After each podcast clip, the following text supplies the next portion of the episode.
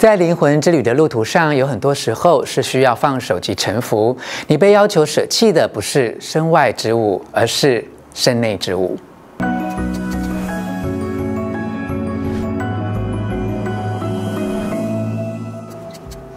我是吴若权，欢迎来到幸福书房。邀请还没有订阅的书友按下订阅的按钮或小铃铛，免费订阅我的频道。在幸福书房里有一支点阅率非常高的影片，提到和宇宙共振的秘诀。这一次要聊聊的是同一位作家 Barbara DeAngelis 继《灵觉醒》之后的最新作品。深爱觉醒，让我为你整理出这本书中的三个重点，对我个人有很大的启发。我相信也会给你带来很大的帮助哦。一要接通你的神圣电路；二灵魂卸载才能够自由；三活在爱中是最高修行。首先，让我们从第一个重点开始。一要接通你的神圣电路，这段影片即将要带你走进带着觉知的新关系，帮助你和宇宙中最强大、最超凡的力量建立关系。这股力量将充实你、疗愈你、指引你。并且唤醒你对无限之爱的觉知，在你的心灵深处将会发现这份深藏的宇宙之爱是你真正的源头，也是你最初的家。在引领你带自己回家之前，先让我问你一个问题：你有没有想过，爱和关系的区别是什么？爱是神圣能量的振动场，我们每个人都有属于自己的。爱的水库，也就是所谓的心。我们的心就是收集和获取水源，也就是爱的地方。当两个人建立关系时，会各自从独立的心，也就是爱的水库取用爱。你有自己的水管，让你可以连接到你的爱，而对方也有他自己的水管，分别连接到各自的爱。一段关系其实只是载体或媒介，让你的爱可以流出，并且和他人的爱互动，就像是两股能量流的相互作用。你可以想象两股水流交汇的情景，水花飞溅的样子。但是你要知道，爱的源头永远只存在于你的内心。关系跟爱不一样，爱是一种崇高、强化生命能量的震动场，而关系是爱的载体。你要透过关系去体验爱，关系中的。另一个人也是一种载体，透过他，你才能体验到爱。但是它并不是爱的源头哦，爱不是来自于你生命之外，它是来自你的内在。爱是由内而外的，爱永远无法从他人身上得到，因为爱永远只源自于你自己的内在。回想一下，你曾经拥有过的亲密关系，不论最后的结果是好是坏，从头到尾你所感受到的爱意，都是来自于你自己内在的爱。对方可能做了或说了什么能够触动你的事情或话语，让你的爱得以涌现。但对方并没有能力把你的爱变得更多，因为这一切都在于你自己。是你决定让自己感受到爱，是你打开了门，让自己的爱开始涌现出来。那全是你自己的爱，爱就是他自己的源头。我们往往误以为爱的体验是别人给我们的，把它当作是爱的源头。然而，这是一个很大的误会。或许亲密关系可以为你带来欢愉、享受、感情及幸福感。种种的体验，但其实对方纯粹只是一个造浪者，让你的心海掀起波涛。但是这些浪潮全都是你自己内在的爱，只会在你内在的海洋汹涌起伏。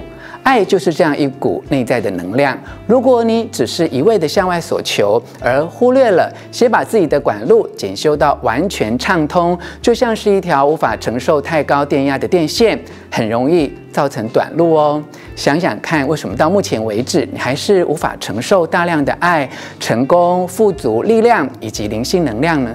究竟是什么阻碍了自己？可能是那些尚未被疗愈的伤痕、被卡住的情绪。或是被压抑的感受，这些就像是会妨碍你与爱的能量产生震动的交通堵塞，就像是一条宽敞先进的高速公路，原本是用来处理流量极大的交通，一旦中间有障碍物，就会导致堵塞，而影响了车流。你要开始积极的疏通妨碍能量震动的交通堵塞，不妨问问自己。我到底什么时候断开了自己的某些电路？我是不是经历过痛苦的创伤事件，所以才拔掉了电路的插头？我不想感受的是什么？我的电源是不是没有完全插上，因此对我的生活及人际关系造成了怎样的影响？你明明是带着十亿瓦特的容量来到这个世界，你却把自己运作的好像只是一盏六十瓦的小灯泡，你觉得这像话吗？难怪你有时候会感觉沮丧、抑郁，感觉自己没有完全发挥应有的潜能，浑身都不对劲。因此，你必须要找出被自己断开的电路，将它们重新打开。你越是努力疏导你的电路系统，修复你的线路，宇宙的电力就越能畅通无阻地流向你，传送出无限的爱、光以及能量。接下来看看下一个重点。二，灵魂卸载才能够自由。你听说过猎人诱捕猴子的故事吗？猎人把香蕉放在罐子里，然后藏在树丛中，等着猴子过来。猴子看到香蕉，把手伸进罐子里。当他想要把手缩回的时候，就会发现抓着香蕉的手没有办法通过狭窄的罐口。如果想要脱身，只需做一件事，就是放开香蕉。但是猴子通常会紧抓着香蕉不放，于是被猎人捕获。而我们也是一样的，每个人几乎都会遭遇到生命中某个时刻的选择。这个时候很可能并不是意味着要你去做某些事，相反的，而是你必须停止去做些什么。也就是说，你要选择的不是继续，不是坚持，而是放手，因为通往自由的道路是一条不断舍弃的道路。舍弃是高尚而且艰难的修行，在通往情绪自由与灵性自由的道路上，我们必然会走到一条有如瓶颈般的窄道。我们想要前进，但又紧紧抓住非常重大的东西，譬如小我、自己的故事、骄傲、顽固、指责、反抗或悔恨。此刻就是到了应该舍弃及放手的时候。在灵性学习的道路上，若要突破瓶颈，就不能一边前进，一边又紧抓着旧有的自我、旧有的习性、旧有的情绪、旧有的关系不放。尤其若要舍弃那些对你不再有用的内在习性，会是加倍的困难。在灵魂之旅的路途上，有很多时候是需要放手及臣服。你被要求舍弃的不是身外之物，而是身内之物。包括思考的方式、小我的模式、情绪的习性，把你禁锢为人质的固执或态度，让你困在狭小格局里的信念，或是使你沦为奴隶的上瘾症头，像是烟瘾啊、酒瘾啊、药瘾啊等等。从现在起，别再让他们束缚你，就像故事中的猴子与香蕉，也是紧紧抓着他们不放。既然你越来越清楚你的目标是要往前迈进，所以你必须要放手。舍弃不是只是简单的放手或放下而已，舍弃是有意识的去释出某些东西，是一种意义深刻的举动，有臣服的意味在里面。我们所要做的是一个停止偏执的情感选择。如果你知道自己没有发挥应有的潜力，尚未活出精彩的人生，那么问题或许不是你没有什么，而是有什么。与其问我可以再多做点什么，不如问自己我必须停止去做什么。当你停止去做那些会阻碍高我出现的事，你才有可能破茧而出，重获自由。这个时候，你将有机会体验到这支影片的下一个重点：三，活在爱中是最高修行。当你置身于爱的空间与震动之中，就会自然而然地对准你的高我，并且和高我一起同步，以你最高频率震动。当你做出爱的选择，就是选择了你的高我。学习如何做出爱的选择，就是所有问题的最终解决之道。